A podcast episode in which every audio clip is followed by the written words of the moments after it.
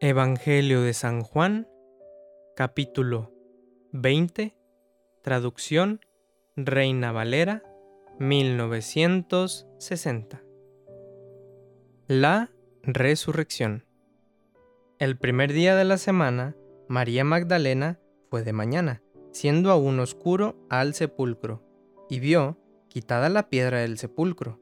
Entonces corrió y fue a Simón Pedro y al otro discípulo, aquel al que amaba Jesús, y les dijo, Se han llevado del sepulcro al Señor, y no sabemos dónde le han puesto. Y salieron Pedro y el otro discípulo y fueron al sepulcro. Corrían los dos juntos, pero el otro discípulo corrió más a prisa que Pedro, y llegó primero al sepulcro. Y bajándose a mirar, vio los lienzos puestos allí, pero no entró. Luego llegó Simón Pedro tras él, y entró en el sepulcro y vio los lienzos puestos allí y el sudario, que había estado sobre la cabeza de Jesús, no puesto con los lienzos, sino enrollado en un lugar aparte.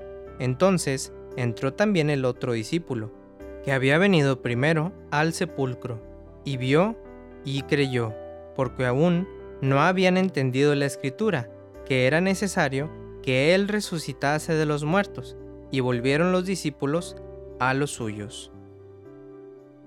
Jesús se aparece a María Magdalena, pero María estaba fuera, llorando junto al sepulcro, y mientras lloraba, se inclinó para mirar dentro del sepulcro, y vio a dos ángeles con vestiduras blancas, que estaban sentados, el uno a la cabecera y el otro a los pies, donde el cuerpo de Jesús había sido puesto. Y le dijeron, Mujer, ¿por qué lloras? Les dijo, porque se han llevado a mi Señor y no sé dónde le han puesto. Cuando habían dicho esto, se volvió y vio a Jesús que estaba allí, mas no sabía que era Jesús. Jesús le dijo, Mujer, ¿por qué lloras? ¿A quién buscas? Ella pensando que era el hortelano, le dijo, Señor, si tú lo has llevado, dime dónde lo has puesto y yo lo llevaré. Jesús le dijo, María, volviéndose a ella le dijo, Raboni, que quiere decir maestro.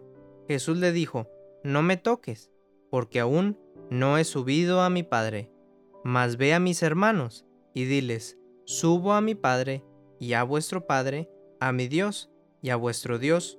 Fue entonces María Magdalena para dar a los discípulos las nuevas de que había visto al Señor y que Él le había dicho estas cosas. Jesús se aparece a los discípulos. Cuando llegó la noche de aquel mismo día, el primero de la semana, estando las puertas cerradas en el lugar donde los discípulos estaban reunidos por miedo de los judíos, vino Jesús, y puesto en medio, les dijo, Paz a vosotros. Y cuando les hubo dicho esto, les mostró las manos y el costado, y los discípulos se regocijaron viendo al Señor. Entonces Jesús les dijo otra vez, paz a vosotros, como me envió el Padre, así también yo os envío. Y habiendo dicho esto, sopló y les dijo, recibid el Espíritu Santo. A quienes remitiereis los pecados, les son remitidos, y a quienes se los retuviereis, les son retenidos. Incredulidad de Tomás. Pero Tomás, uno de los doce, llamado Dídimo, no estaba con ellos cuando Jesús vino. Le dijeron pues los otros discípulos, al Señor hemos visto. Él les dijo, si no vieren sus manos la señal de los clavos, y metiere mi dedo en el lugar de los clavos, y metiere mi mano en su costado, no creeré. Ocho días después estaban otra vez sus discípulos dentro, y con ellos Tomás. Llegó Jesús estando las puertas cerradas, y se puso en medio, y les dijo, Pasa vosotros. Luego dijo a Tomás, Pon aquí tu dedo, y mira mis manos, y acerca tu mano, y métela en mi costado, y no seas incrédulo, sino creyente. Entonces Tomás respondió, y le dijo, Señor mío y Dios mío. Jesús le dijo, Porque me has visto, Tomás, ¿creíste? Bienaventurados los que no vieron y creyeron. El propósito del libro.